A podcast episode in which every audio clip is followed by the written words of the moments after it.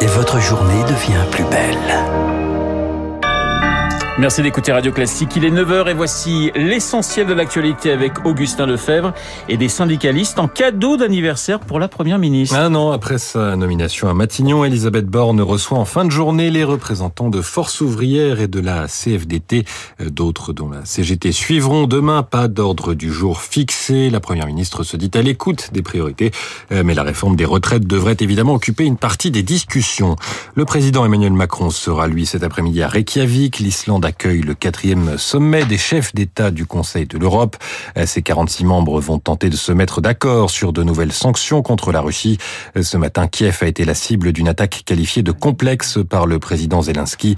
De nombreux drones, missiles de croisière et balistiques ont visé la capitale ukrainienne. Et puis, Cannes, capitale mondiale du cinéma, le festival s'ouvre ce soir. Projection de Jeanne Dubarry, de la réalisatrice Maïwen, film consacré à la favorite de Louis XV interprété par un acteur américain, Johnny Depp, dont la présence sur la croisette est controversée alors qu'il est accusé par son ex-épouse de violence conjugale.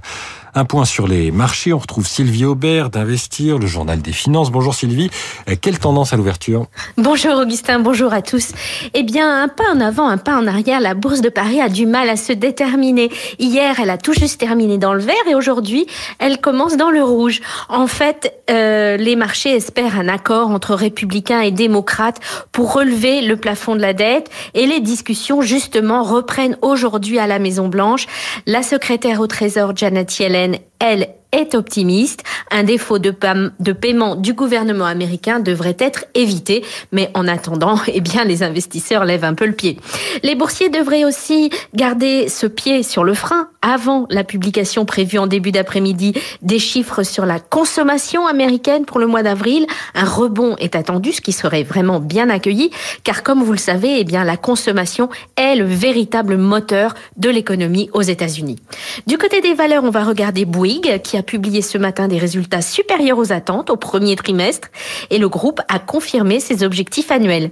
Je vous rappelle que le CAC 40 vient d'ouvrir en légère baisse, moins 0,3%, 7396 points. Sylvie Aubert, Investir pour Radio Classique. Merci Sylvie et merci Augustin. On vous retrouve à 10h pour un prochain point d'actualité. Il est 9h03 sur l'antenne de Radio Classique. L'heure de retrouver Franck Ferrand. Bonjour Franck. Bonjour Renaud, bonjour à tous. Il y a deux Franck Ferrand. Il y a celui que vous écoutez tous les matins en direct sur cette antenne donc à l'instant et celui que vous retrouvez en podcast podcast, car il faut bien le dire, Franck, eh bien, il fait un carton véritablement en podcast depuis déjà de nombreux mois, voire de nombreuses années, mon cher Franck. Bah oui, c'est gentil, ce sont les, les bah, podcasts la vérité, de l'émission.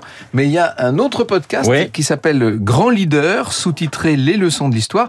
Et ça aussi, ça marche très bien. Et ça me fait plaisir lorsque je me promène à droite et à gauche de, de vous rencontrer. Vous me dites, ah, mais je vous écoute dans Grand Leader avec Gérald Carcentier. Alors sachez que la deuxième saison commence aujourd'hui même avec un premier épisode qui sera consacré à Marco Polo. Euh, vous voyez que l'actualité est pleine d'histoire d'une certaine manière. Absolument. Marco Polo, on parlait de Madame Dubarry à l'instant. Pour l'ouverture du Festival de Cannes, c'est justement ce qui va nous occuper dans le...